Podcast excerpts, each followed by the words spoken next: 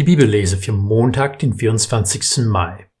Aus der Apostelgeschichte Kapitel 2, die Verse 42 bis 47. Sie hielten sich an der Lehre der Apostel fest und an der Gemeinschaft, am Brechen des Brotes und an den Gebeten. Alle wurden von Furcht ergriffen, und durch die Apostel geschahen viele Wunder und Zeichen. Und alle, die glaubten, waren an demselben Ort und hatten alles gemeinsam. Sie verkauften Hab und Gut und teilten davon allen zu, jedem so viel, wie er es nötig hatte. Tag für Tag verharrten sie einmütig im Tempel, brachen in ihren Häusern das Brot und hielten miteinander Mahl in Freude und Lauterkeit des Herzens. Sie lobten Gott und fanden Gunst beim ganzen Volk, und der Herr fügte täglich ihre Gemeinschaft die hinzu, die gerettet werden sollen. Was macht ein Christ aus? Woran macht man es fest, ob jemand oder auch man selbst Christ ist? Manchmal denken wir, die Antwort auf diese Frage müsste ganz einfach sein, wie sole fide, allein durch den Glauben. Aber dann stellt man fest, dass auch diese Antwort manchmal nicht so objektiv ist, wie man es sich wünschen würde. Wenn man weiter über solche Fragen diskutiert, landet man meist ziemlich schnell bei der Aussage, aber letztlich kann nur Gott das Herz eines Menschen sehen. Und wenn dieser Satz letztlich unumstößlich sein mag, so hilft es nicht weiter, wenn man das Wesen des christlichen Glaubens beschreiben will. Ich finde, die Bibellese für heute hilft uns weiter. Nein, er bietet auch keine Definition, die alle Fragen restlos beantwortet, aber vielleicht braucht es auch nicht das Ziel zu sein. Den Vers 42 wird häufig als Grundlage für die Praxis der Gemeinde gesehen. Sie hielten an der Lehre der Apostel fest und an der Gemeinschaft, am Brechen des Brotes und an den Gebeten. Diese Handlungsweise ist auf alle Fälle nachahmenswert. Wenn wir hier von der Lehre der Apostel hören, sollen wir nicht an einem ausgefeilten Katechismus denken, das im schwarzen Einband in der apostolischen Buchhandlung ausliegt.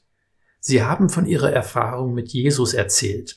Sie haben die Gleichnisse, die Jesus erzählt hat, weitergegeben. Ihre Zuhörer werden bestimmt viele Fragen gestellt haben.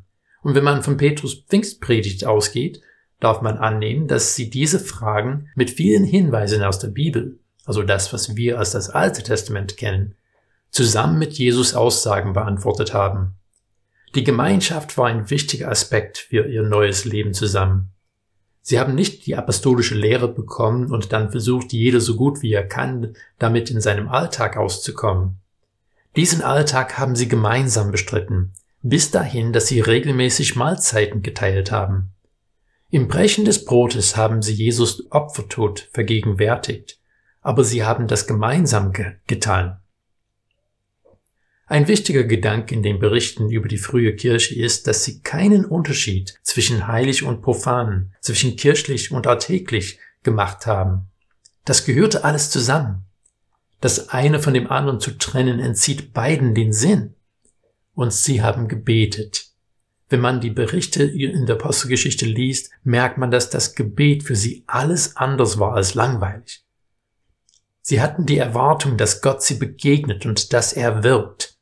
Ihre Gebete wurden auch nicht immer so beantwortet, wie sie das gern gehabt hätten, aber sie haben nicht aufgehört, die Himmelspforten zu stürmen. Wieder, auch in diesen Versen finden wir keine allumfassende Definition von einem Christen aber wir bekommen wichtige Hinweise. Während seines Lebens auf der Erde hat Jesus die Erwartungen der Menschen immer wieder durcheinander gebracht. Seine Mutter und Brüder hatten ihre Erwartungen, seine Jünger hatten ihre Erwartungen, die Schriftgelehrten, Pharisäer und Priester hatten ihre unterschiedlichen Erwartungen. Jesus hat sich an keiner von diesen Erwartungen gehalten, sondern hat viel mehr getan, als diese Personen sich hätten vorstellen können. Vielleicht braucht es nicht unser Ziel zu sein, genau zu wissen, was ein Christ in jedem Moment denken und tun soll, sondern vielmehr uns von Christus leiten zu lassen, auch dahin leiten zu lassen, wo wir selber nicht gehen möchten. Aber oft führt Christus uns gerade dahin, weil er weiß, dass Christus da benötigt wird und er will, dass wir ihn dahin tragen.